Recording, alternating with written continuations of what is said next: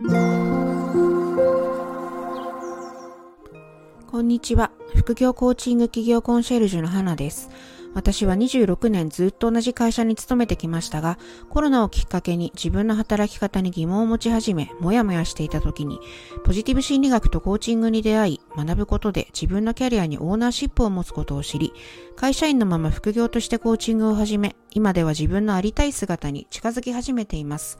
このポッドキャストでは、コーチの資格を取得したけれども、なかなかセッションに結びつかない方、IT スキルが足りず、もしくは苦手で自分の URL が作れず一歩踏み出せない方、自己肯定感が足りず、私なんてと思い、自分のコーチングをクライアントに提供できない方などに、私自身の体験をベースに会社員のまま副業としてコーチング起業するコツを配信していきます。ご興味を持っていただけたらフォローしてくださいね。それでは配信をお楽しみください。こんにちは、花です。今日のお題は、会社を辞めたいっていうことについてお話ししたいと思います。まあ、副業をされている方、いろいろな目的でやってらっしゃると思うんですけれども、まあ、会社辞めたいなとか、副業が本業みたいになったら辞めようかなとかって思ってる方も多いんじゃないでしょうか。まあ、各いう私もそういう一人なんですけれど、ちょっとその会社を辞めたい理由について考えてみようかなと思うんですよね。えー、例えば、まあ思い通りに仕事ができない。まあ、組織の中にいるので自分が好きなことだけやってられるわけではないと思うんですよね。なので思い通りにならないとか自分の意見が吸い上げてもらえないとかあとはこの人事何なんじゃみたいなあの、人事に不満があったりとか、あとはお給料が全然上がっていかないとか、まあそういう、こう、問題があって、もうこんな会社辞めたいなと思うことあると思うんですよね。あで、私が一番辞めたい理由は、実はその会社への不満ではなくて、こう9時から5時まで、まあ5時じゃ終わらないんですけどね。拘束時間があまりにも長くて、で、リモートが全然ない職場なんですよ。あの、職種的にはリモート全然可能なんですけど、まあ硬い会社なので、硬いというか、まあ時代遅れというか、あんまディスるのも良くないんですけど、そうリモートでする仕事なんぞ仕事じゃないみたいな考え方の上層部がいて、うんまあ今コロナも落ち着いたっていうこともあって、えー、リモートが全然ないんですよね。そうすると、やっぱり時間的拘束があまりに長すぎて、まあだから副業ができないの時間が短いとか、まあそういうことにつながっていくわけなんですけど、まあ副業の時間ができないっていうよりは、あプライベートの時間があまりにも短すぎる。自分のプライベートを大事にする環境にならないっていう、まあそういうのが、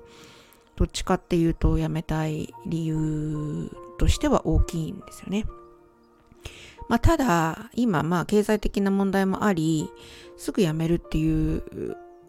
ことは考えてはいないんです。まあ、近いうち辞めたいんですけど。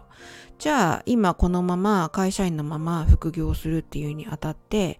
その会社に対してどう向き合っていったらいいんだっていうことを考えたときに、まあ、その自分のキャリアにオーナーシップを持つっていうことをこう考えたらいいんだろうなっていうふうに思ってるんですよね。要するにやらされ仕事をしないとか、うんと、組織に雇われていても自分がやれること、やりたいことをやっていくことはできると思うんですよね。なのでそこをどういうふうにしたらそういうふうになれるかっていうところを考えていくとか、あとその会社辞めて個人事業主として独立するって言った時に、もう自分の会社なので、辞めたら全部自分でやらないといけなくなるんですよね。っていうことは、今会社にいるうちに、そういう体制を自分でやってみる？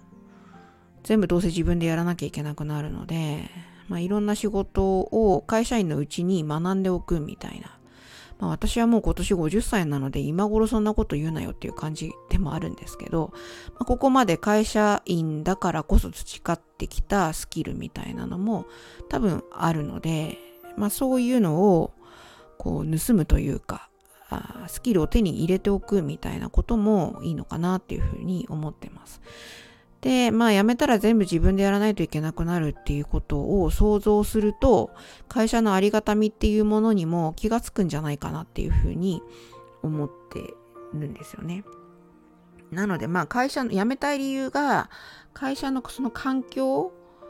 とかに不満がある。まあ私も環境っちゃ環境なんですけどね、時間的拘束が長いので。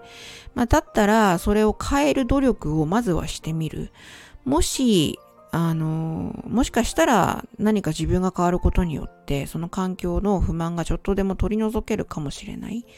例えば定時に帰れる工夫をする。まあ、よくあることですけど、生産性を上げるとか、時間管理をもっとうまくやるとか、まあそこはいろいろそれぞれにあると思うんですけど、あとはこう周りの目を気にしない例えば、まあ今あんまりそういうことないのかもしれないですけど、うちは古き悪しき会社なので、定時で帰るっていうことに一定の割合の人が、え定時で帰るのいいね、みたいな感じの所感を持っている方もいらっしゃるんですよね。でもそういう目を気にしないだってどうせ辞めるからね、いつか。そういうふうなことも重要なのかな、自分が何が大事なのかっていうのを考えて行動するっていうことで、その環境の不満にこう対応するっていうこともできるのかなって思いました。じゃあ結局、いつ辞めるのっていう話なんですけど、何かこう、プロジェクトとか、私実は2年後に大きなプロジェクトがあって、まあ、そこがもしかしたら一つのターニングポイントかなっていうふうに今思ってるんですね。なので、その仕事、プロジェクトをやりきったらとか、うん、今の職場に、のありがたみが分かって感謝ができるようになったらとか、まあ、そういうフェーズになったらやめてもいいのかなっても思うし、まあ、これはね、あの、辞めた方のあの、感想とか聞きたいところなんですけど、会社員から独立された方が今どう思ってらっしゃるかっていうのも聞いてみたいなと思うんですけど、私は今現在会社員でやっているので、辞めた後の気持ちはあくまでも推測でしかないので、実際辞めたらどうなるのかっていうところを聞きたいなとは思いますけど、まあ、何か大きなプロジェクトをやりきったらもういいかなっていうふうに思うんじゃないかなって思っているのと、あとはもう物理的に副業がこう忙しくなって、ある程度稼げるようになって、もう身が持ちません。時間がもう足りなくて、本業やってるより副業やってる方が稼げますみたいな状況になったらやめるのかなとか。あとはなんか、今日、スラッシュワーカーっていう言葉を初めて知ったんですけど、これ次の回とかにお話ししたらいいのかなと思ってるんですけど、副業が本業になって、さらに違う仕事も追加して、なんかいろんなジャンルの仕事をこうマルチにこなすみたいな、ちょっと意味合いも違ってるかもしれないので、後で勉強してまたお伝えするんですけど、そういうスラッシュワーカーみたいなものにもなれたら、あの本業を辞めるのかな、みたいな風に思っています。まとめると、辞めたいと思う気持ちは多々あるんですけれども、その辞める理由として、環境の不満とか何か不満があって辞めるっていうよりは、何かをやりきったとか、今の会社に感謝が、心からの感謝ができるようになったら、卒業してもいいのかなっていうふうに、まあ、今現在ですね、2023年の3月現在では私はそういうふうに思っているところです。これからどう変わるかわかりませんが、えー、皆さんも会社を辞めたいっていう理由について考えてみたら面白いかなというふうに思います。それではまた、えー、お会いできる時まで、えー、また更新するので聞いてみてください。ありがとうございました。花でした。